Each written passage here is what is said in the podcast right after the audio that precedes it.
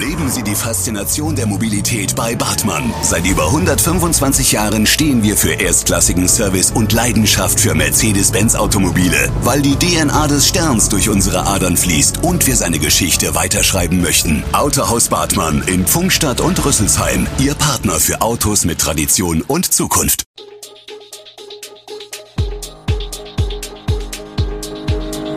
Gude, unser morgendliches News Update. Das Wichtigste aus Südhessen für Sie im Überblick. Guten Morgen aus Darmstadt an diesem 5. November. Engpässe an Darmstädter Kinderkliniken wegen RS-Viren. Opfer von Messerattacke stirbt im Krankenhaus. Start des deutschen Astronauten Maurer erneut verschoben. Das und mehr gibt es heute für Sie im Podcast. Dieser Winter wird auch für die Darmstädter Kinderkliniken Prinzessin Margaret eine besondere Herausforderung. Wie Geschäftsführer Andreas Hofmann auf Nachfrage erklärt, gibt es überdurchschnittlich viele Infektionserkrankungen bei Kindern, krankheitsbedingte Ausfälle beim Pflegepersonal und starre, sanktionierte Belegungsregularien in einem System, das schon immer in den Herbst- und Wintermonaten an seine Belastungsgrenzen gegangen ist. Das RS-Virus, das die Atemwegserkrankungen auslöst, ist in diesem Jahr sehr früh unterwegs. Üblicherweise beginnen die Infektionen im Oktober, November und erreichen im Januar, Februar ihren Höhepunkt und schleichen bis April aus. Dieses Jahr hatten wir die ersten Kinder mit RSV-Infektionen bereits im Juni, erklärt Hofmann. Ein weiteres Problem ist der akute Mangel an Personal.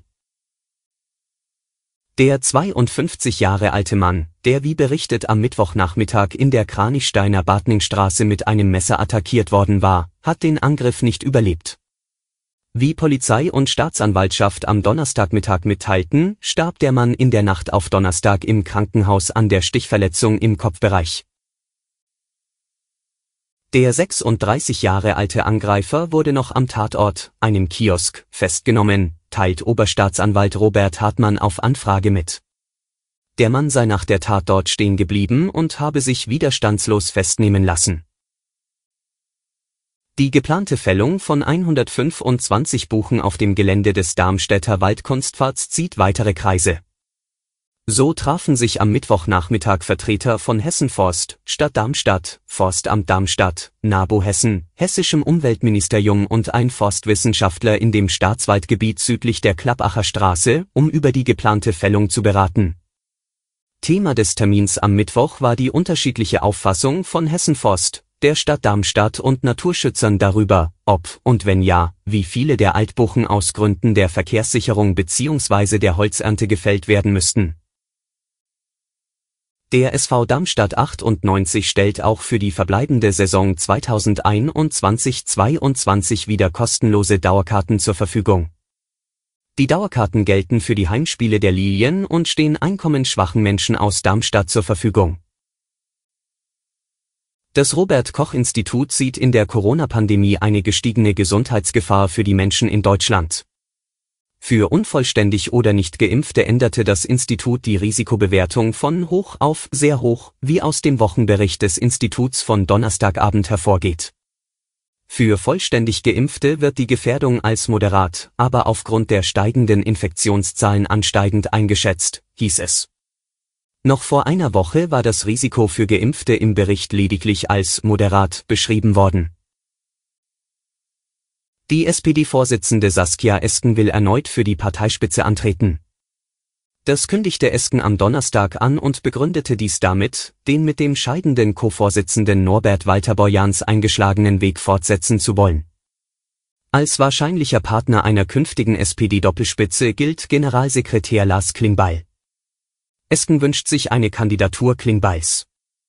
Zudem kündigte Arbeitsminister Hubertus Heil an, einer der stellvertretenden Parteichefs bleiben zu wollen.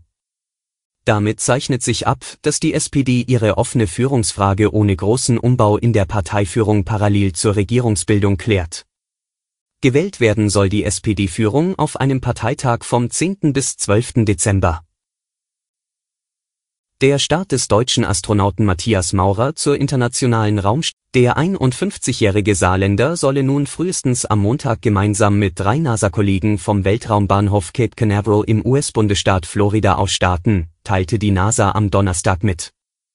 Eine endgültige Entscheidung solle in den kommenden Tagen fallen. Alle Infos zu diesen Themen und noch viel mehr finden Sie stets aktuell auf echo-online.de. Gute Südhessen ist eine Produktion der VRM von Allgemeiner Zeitung, Wiesbadener Kurier, Echo Online und Mittelhessen.de. Redaktion und Produktion die NewsmanagerInnen der VRM. Ihr erreicht uns per Mail an audio.vrm.de.